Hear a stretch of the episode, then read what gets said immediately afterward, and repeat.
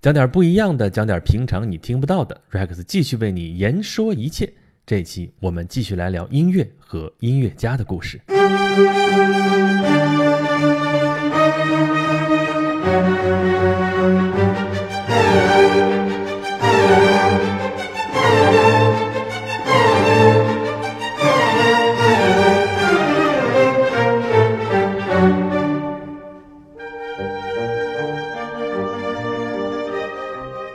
上一期节目当中，我们说到了音乐家德沃夏克和他的捷克，还有捷克的首都布拉格。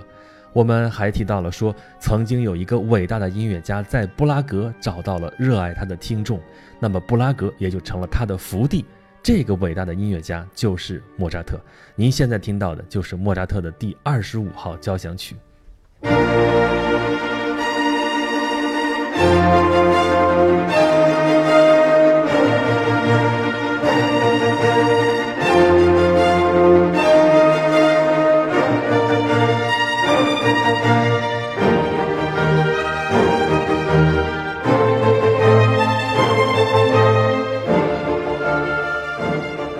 常常说起音乐之都维也纳，没错，这个称呼实至而名归。那里有著名的维也纳古典乐派，啊，代表人物就是海顿、莫扎特和贝多芬。海顿这是交响乐之父，贝多芬这是乐圣，而莫扎特就是音乐天才。可是，就是这样一位奥地利的音乐天才，曾经有一段时间在本土却得不到认可。没成想，他到了布拉格演出他的歌剧《费加罗的婚礼》的时候，却引起了轰动啊！场场爆满，布拉格人热切地欢迎莫扎特的到来，以至于到现在，他们都会骄傲地说，是布拉格人发现了莫扎特的天才。莫扎特自己也感慨说：“我的布拉格人最懂我。”所以，他把他的歌剧《唐乔瓦尼》的首演放到了布拉格的剧场。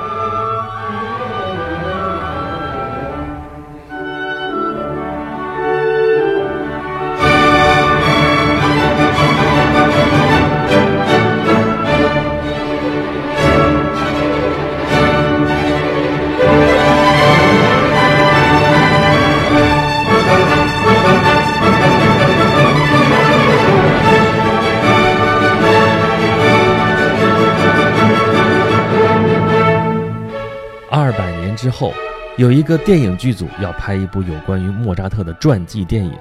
为了取景，他们专程跑到了布拉格。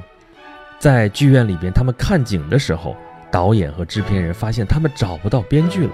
他们找遍了整个剧场，终于在走廊里边发现了编剧。他躲在那里偷偷的哭。为什么呢？因为他刚刚了解到这个剧场。就是莫扎特当年亲自指挥《唐乔瓦尼》首演的地方，那一年是一七八七年。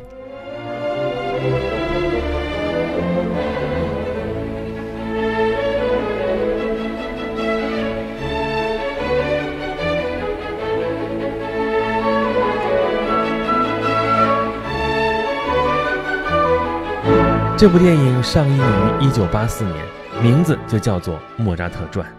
编剧叫做彼得谢夫。咱们这个演讲录有好多个分支啊，有研读，这是读书节目；有沿途，这是行走旅行的节目；还有专门讲电影的，我们姑且叫它演影吧。那么咱们这期节目讲音乐，讲音乐家，莫扎特的故事有很多很多，咱们姑且就依托于这部电影来讲。那你说我这是在讲电影呢，还是在讲音乐家呢？那做出来这期节目应该属于演影呢，还是就是演讲录呢？这些都不重要，反正我们是讲有关于艺术，有关于艺术家。这部《莫扎特传》电影改编自彼得谢夫自己的舞台剧，剧名也叫《莫扎特传》，这是我们的一个翻译名称啊。它还有另外一个译名，叫做《上帝的宠儿》。在市面上，你现在要去查的话，能查到英若诚翻译的版本。那它到底应该叫什么呢？其实这实在是一个意思，因为剧名咱们刚才说翻译名称叫做《莫扎特传》或者叫《上帝的宠儿》，但英文名称就一个，叫做 amadus。这个词是什么意思？这个词其实来源于莫扎特的名字。我们老说莫扎特，莫扎特，莫扎特是他的姓，他的全名我们按的英文的写法。叫做 Wolfgang Amadeus Mozart，所以表面上看，Amadeus 就是莫扎特名字当中那个 middle name，就是中间的那个名字叫 Amadeus。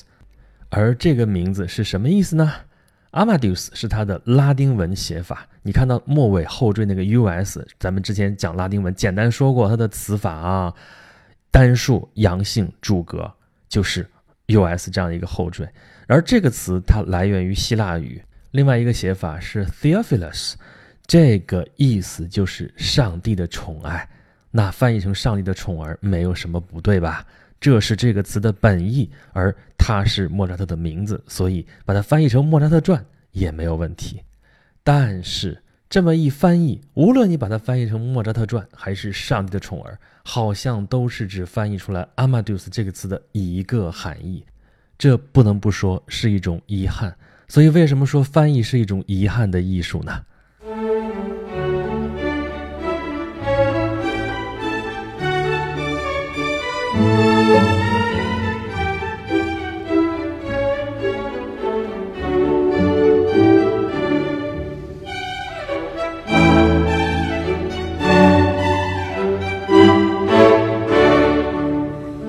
所以从这个剧名，我们就可以看出作者用意不凡。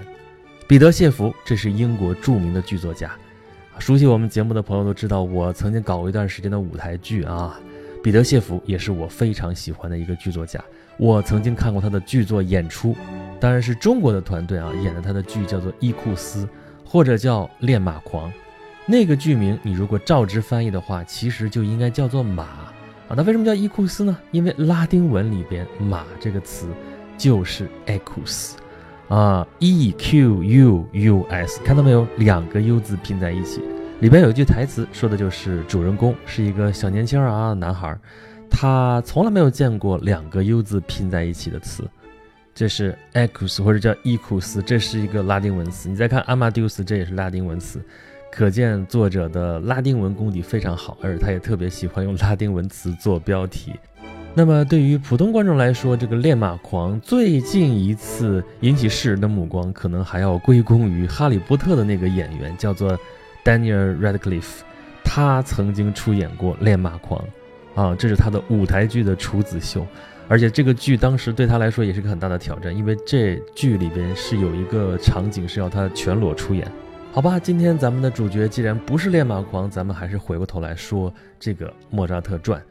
莫扎特传是一九八零年在美国百老汇首演的舞台剧，当时首演的时候，主演也就是出演萨列里这个角色的演员叫做 Ian m c l a n。对对对，就是我们熟悉的甘道夫，或者说那个万磁王啊，那个演员。这个剧当时上演就获得了托尼奖的五项大奖。我们知道托尼奖是舞台剧的最高大奖了啊！当时他获得了最佳戏剧、最佳戏剧男主角，Ian m c l a n 也拿到了托尼奖的最佳男主角，这也是他唯一一座托尼奖啊，就是演这个剧。而电影《莫扎特传》呢，在一九八四年上映之后，一口气拿了当年的八个奥斯卡奖，包括了最佳电影奖、最佳导演、最佳编剧、最佳男演员，其中最佳男主角还是双提名。什么叫双提名？就是。这部电影是典型的双主角的电影啊，不是说只有一个主角，是两个对等的角色都是主演。那么这部剧的两个男主角都获得了当年的奥斯卡最佳男演员的提名。但是有意思的是，这部电影的名字叫做《莫扎特传》，可是最后获得最佳男主角的这个奖项的却是演萨列里的那个演员，而不是莫扎特啊。所以。有人说，这根本就不是莫扎特传，这是萨列里传。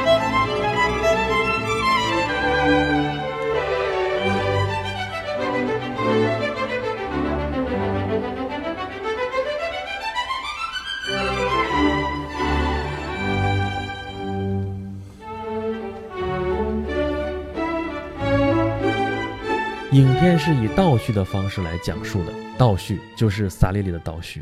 影片开场的时候，萨列里已经垂垂老矣啊，七老八十了。这个时候，莫扎特已经死了几十年了，而萨列里又多活了几十年。在他已经垂垂老矣的时候，他内心埋藏着的一个秘密让他备受煎熬，为此他试图自杀。后来，他向接受他忏悔的神父坦白说，他杀死了莫扎特。当然这事儿没人信，因为他这时候正坐在精神病院里。这地方有一个细节特别有意思啊，就是萨列里问那个听他忏悔的神父是个小年轻啊，问他：“你知道我是谁吗？我是音乐家萨列里。”那小年轻说：“不好意思，我不知道你是谁。”萨列利说：“嗯，那你听听这个音乐，你听听啊，他在钢琴上弹，梆梆梆梆弹半天一个曲子。”这个神父一脸茫然，不知道，没听过。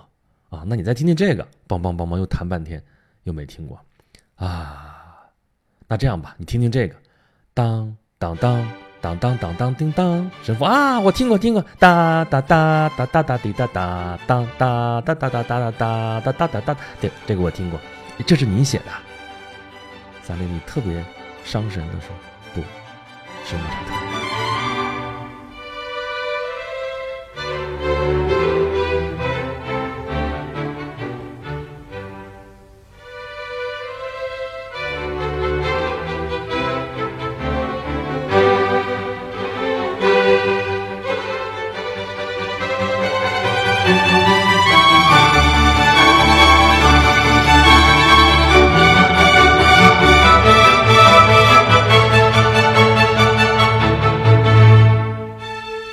全剧就是这位老年的萨列里他的回忆，他讲述的故事。他讲述了他很小就热爱音乐，但是他父亲不让他学习音乐。而在他父亲意外去世之后，他终于可以学习音乐，然后努力奋斗，进入了奥地利宫廷，成为了为约瑟夫二世皇帝服务的宫廷作曲家。后来做了宫廷乐队长。约瑟夫二世皇帝是谁呢？是奥地利特蕾西亚女皇的儿子，这个时候是神圣罗马帝国的皇帝。他有一个妹妹，就是玛丽安托瓦内特，就是我们之前讲过茨威格笔下的断头王后，法王路易十六的王后，在法国大革命当中被推翻、被砍头。当然，我们可能更感兴趣的是宫廷里边这些八卦，比如说音乐神童莫扎特小的时候就见过这位玛丽公主，那时候是公主哦，还不是女王。莫扎特他是音乐神童啊，四岁的时候他就创作了第一首协奏曲，七岁的时候就写出了第一部交响乐，十二岁就写出了他的第一部歌剧。莫扎特其实是被他父亲刻意培养出来的啊，他上面有好多个哥哥姐姐，但全都夭折了，就剩下他的姐姐和他。然后他很小的时候就被他父亲带着全欧洲到处去巡回演出。还经常表演各种花式演奏啊，就是把眼睛蒙上弹钢琴啊，或者反转身子背着弹钢琴啊之类这样的。但是莫扎特全都能够胜任，而且弹得特别的好。后来他就到了维也纳宫廷为女皇演出，特蕾西亚女皇啊，他演出了最拿手的小星星，一闪一闪亮晶晶，这就是莫扎特作曲的啊。这时候的莫扎特才六岁啊，小正太呢啊。演奏完了之后，女皇陛下就特别喜欢他，问他你想要什么奖赏？莫扎特这样说的啊，他说他希望能在婚礼上与女皇最小的女儿亲吻，女皇就被逗乐了，笑的是前仰后合。这个最小的女儿是谁？就是玛丽安托瓦内特。那个时候她七岁，而在茨威格的那个断头王后当中有这段的细节描写啊，他书里是这么说的：他说莫扎特见到了安托瓦内特啊，惊为天人，并且一本正经的向她求婚，说我将来要娶你为妻的。嗯。哪个版本是史实呢？不知道，因为茨威格这本传记流传甚广啊，所以这段为广为传颂。但是到底哪种说法是真的，或者都不是真的，已经不知道了。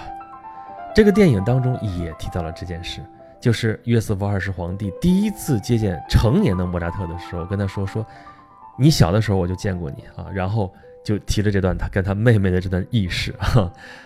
而萨列里也就这样见到了莫扎特啊，其实他之前已经见到了啊，在萨尔斯堡大主教的一个什么仪式上面啊。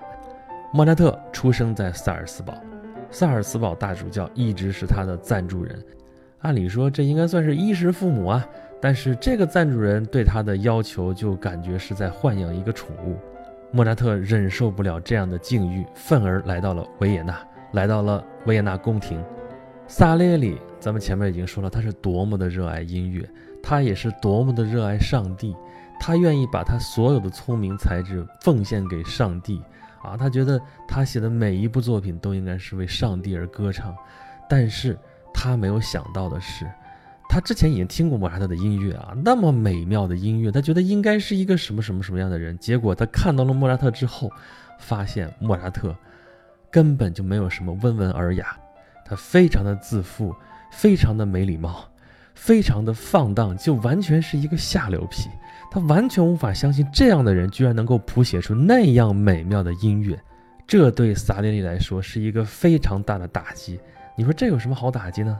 是嫉妒吗？啊，他马上也要到皇帝这儿来工作了，他们以后成为同事，而且同行是冤家吗？这就是竞争对手了。你说这是因为嫉妒吗？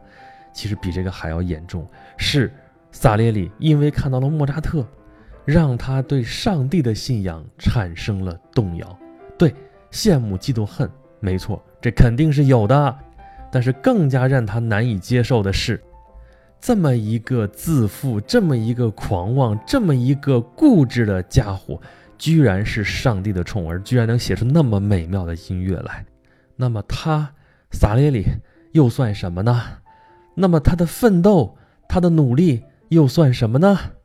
这不能不让人绝望啊！于是，萨列里他的内心就非常的痛苦，而且也变得非常的扭曲。他要报复。注意啊，他报复的目标其实不是莫扎特，他报复的是上帝。这上帝也太不公平了。那么好，既然你选择这么一个家伙做你的宠儿，那么我就来亲手毁掉他吧。当然，他并不会选择暗杀，或者是直接就搞刑事案件这样的手段来对付莫扎特。他用什么办法？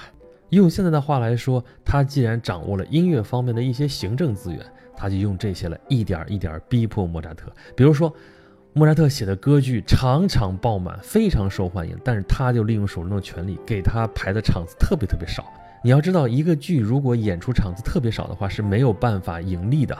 所以莫扎特就靠这个赚不了什么钱。而当时音乐家想要赚钱，其中有一个途径是要给那些达官贵人、给那些贵族的子弟。当家庭教师教他们音乐，那么萨列里也利用他手里的权势，让莫扎特找不到教职。当然，莫扎特那个脾气也伺候不了什么人，所以这块的收入他也拿不到。那么只能靠作曲了。那作曲在当时其实收入是非常微薄的，所以莫扎特的生活就变得非常的窘迫。萨列里就是要把莫扎特给逼死。他还利用莫扎特对他父亲的愧疚、对他父亲的恐惧，来在心理上打击他。因为前面咱们说了啊，莫扎特得算是他父亲一手培养出来的。莫扎特跟萨尔斯堡的大主教闹得非常不愉快，闹掰了。但是他的父亲非常想要莫扎特回到萨尔斯堡跟大主教握手言和，重新为他服务。但是莫扎特就是不会去，他们父子之间关系弄得非常的僵。但其实莫扎特非常害怕他的父亲，也对他父亲心怀愧疚之情。后来他父亲去世了，萨列里就利用他对他父亲的这种情绪，在心理上。对莫扎特进行折磨，他还出钱让莫扎特写安魂曲。安魂曲一般是人葬礼的时候才会演奏的。萨列利心里是这么盘算的：等到莫扎特死的时候，在他的葬礼上演奏一曲安魂曲。这个安魂曲是由莫扎特最好的好友萨列里写的，因为这是他委托创作的嘛，可以署上萨列里的名字。萨列里。莫扎特最好的朋友为莫扎特写的安魂曲，我的天，这是怎样的一种心机？可是最后安魂曲也没有写完，莫扎特溘然长逝。影片当中这段非常的感人啊，莫扎特眼看就要油尽灯枯了，他已经没办法动笔去写，他跟萨列里合作，由他来口述，萨列里记录，来完成这个安魂曲，到最后也没有完成。那么萨列里也没有完成他的计划，被赶出了莫扎特的家，而这个未完成的安魂曲还是莫扎特的作品，所以萨列里非常的怨恨，说：“上帝啊，你居然最后宁可毁掉你的天才，也不愿意跟他跟萨列里这样的庸人分享哪怕一点点的才华。”也就是说，莫扎特的才华，萨列里一点儿都蹭不上。甚至到了他的晚年，也就是这个剧整个的这一个壳啊，不就是萨列里在叙述过去的事情吗？晚年的萨列里，他承认是他害死了莫扎特，但是上帝竟然连这最后一点把他的名字和天才的名字放在一起的机会都不给他，因为他这时候已经在疯人院里面了，在精神病院已经没有人相信他说的话，他爱怎么说怎么说吧。神父也只不过是来听听他的忏悔。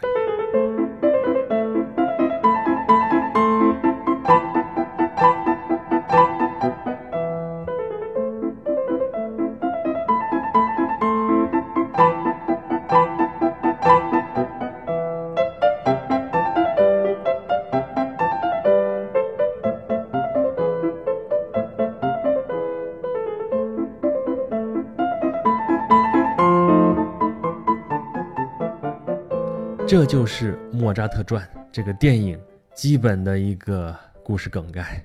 这是一个什么故事呢？这是一个嫉贤妒能的故事吗？其实不是啊。萨列利自始至终都是在夸赞莫扎特的艺术的，而且这不是虚伪，他真的是在发自内心的夸赞莫扎特的作品。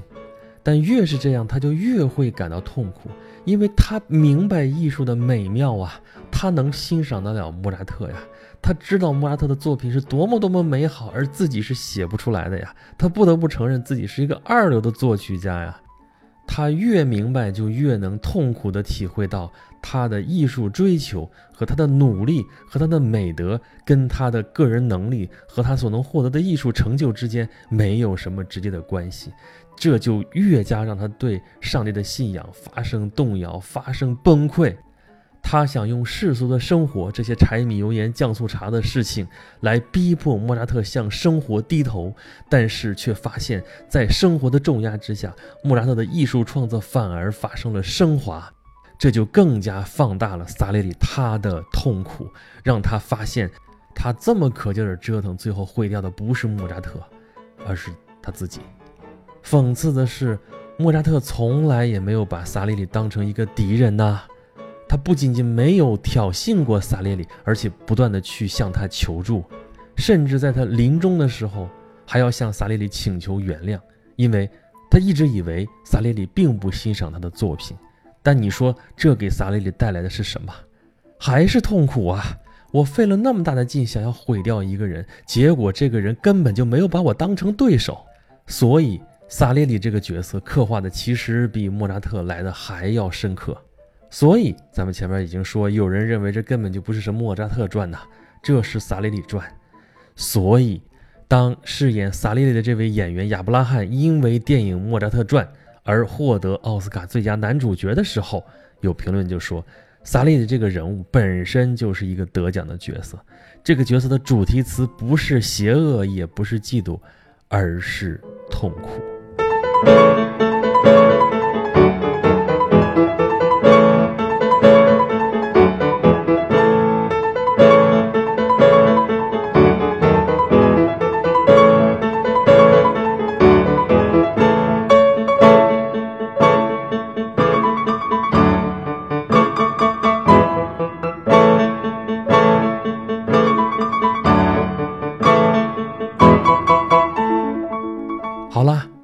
上咱们说的是电影《莫扎特传》，但是这毕竟是文艺作品，这并不符合事实。萨列里这个人的确是有的，但是说萨列里谋害莫扎特，并没有证据。相反，从现在能够找到的证据来看，他们俩还是好朋友。在目前发现的莫扎特的最后一封书信当中，他跟他的妻子写。说：“我为意大利作曲家萨列里和歌手卡瓦列里夫人雇了马车，送他们前往摩迪演出的包厢。萨列里给予了歌剧极高的评价，从序曲开始到最后的合唱，没有一曲不给他高呼 ‘Bravo’ 或者 ‘Bello’。他们对我的邀请表示感激不尽。这说明什么？说明至少从莫扎特的角度看来，萨列里并不是一个坏人，跟他还是好朋友。”当然，这一点在莫扎特传里边其实是有解释的呀。咱们已经说了，萨列里对于莫扎特的作品从来是不吝赞美之词的，但这并不影响他处心积虑的害他。可是文学作品就是文学作品，我们还是看看史实。史实是最近还发现了一份手稿，莫扎特和萨列里甚至还共同创作过一首曲子。所以就有研究学者出来为萨列里打抱不平了，说可怜的萨列里。他被世人铭记在心，只是因为一宗他从未犯过的案件啊！的确，一百多年来，萨列里的这个知名度确实没有莫扎特高啊，甚至我们想到萨列里，还是因为莫扎特，还是因为有《莫扎特传》这样的作品啊。但是呢，他曾经作为音乐家，还是有他的成绩的。比如说，他是贝多芬的老师，是舒伯特的老师，是李斯特的老师，这些已经被人给遗忘了。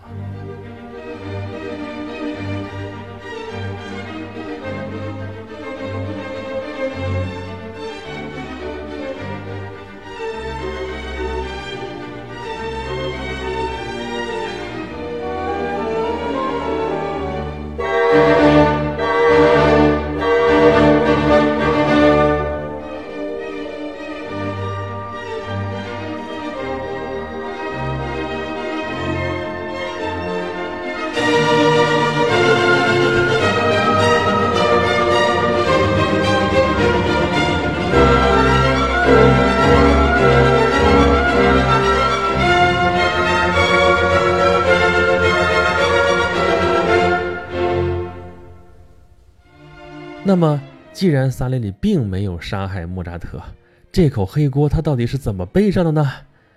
这个始作俑者大概要数到普希金了，就是那个俄国大文豪普希金。一八三零年，他做了一个剧，叫做《莫扎特与萨列里》。在这里边，他写了萨列里毒死了莫扎特，因为普希金的这个传播力非常的强，所以这就成了一个事实了。彼得谢弗也是利用了这个传言，把它发扬光大，写了这么一部剧，而且写的有鼻子有眼儿，甚至你对他的怀疑，他都能跟你解释过去。但是，文学作品毕竟是文学作品，戏剧作品毕竟是戏剧作品，剧中人物是否符合史实并不重要，他揭示的东西才更重要。这部剧揭示了什么呢？我不是在这儿给大家做寓言故事，说啊这个故事告诉了我们什么，只是来提醒一下大家的一点思考。我们平常看人物传记，书也好，电影也好看的挺多的吧？很多人都是带着一种代入感看的。哎呀，我看英雄人物，好像我也是英雄人物，觉得自己就是主角。可是，多半我们自己并不是莫扎特，而是萨列里，甚至我们连萨列里都不如。萨列里，人家好歹是正牌的音乐家呀，而且桃李满天下，是培养出来了贝多芬、舒伯特、李斯特这样学生的音乐家呀。我们是吗？我们什么时候能接受我们都是平庸的人呢？萨列里的痛苦其实就在这里，他不得不痛苦的接受，说我怎么努力，我也只能是一个平庸的人。当然，看跟谁比，跟上帝的宠儿莫扎特比，他就是一个庸人。承认自己是一个平庸的人，这是一件特别让人痛苦的事情。但是，这也是这个剧的魅力啊，也是能够让我们读者或者说观众能够产生共鸣的地方。所以，你看咱们这期节目的标题：上帝的宠儿还是弃儿？莫扎特传从这个剧名来说，可以翻译成上帝的宠儿，这可以说是莫扎特的写照。那么，上帝的弃儿呢？是萨列里吗？是我们吗？是平庸的我们吗？或者我们就像萨列里在本剧结束最后的时候说的那句话一样：“这世上的平庸啊，我宽恕你们，阿门。”